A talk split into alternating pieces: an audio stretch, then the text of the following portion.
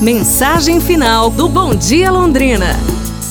Dizem que certa vez estava um cego sentado no passeio, com um boné em seus pés e um pedaço de madeira que, escrito com giz branco, dizia assim: Por favor, me ajudem, sou cego.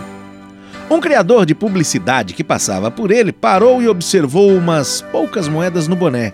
Sem lhe pedir permissão, pegou o cartaz, deu a volta, pegou um giz e escreveu outro anúncio. Voltou a colocar aquele pedaço de madeira sobre os pés é, do cego e foi embora. À tarde, o publicitário voltou a passar em frente àquele cego que pedia esmolas e seu boné estava cheio de notas e moedas. O cego reconheceu seus passos e lhe perguntou se tinha sido ele que escreveu seu cartaz e, sobretudo, o que ele tinha escrito. O publicitário respondeu a ele: Nada que não esteja certo com o seu anúncio, mas com outras palavras, se me entende. Ele sorriu e seguiu seu caminho. O novo cartaz dizia: Hoje é primavera e não posso vê-la.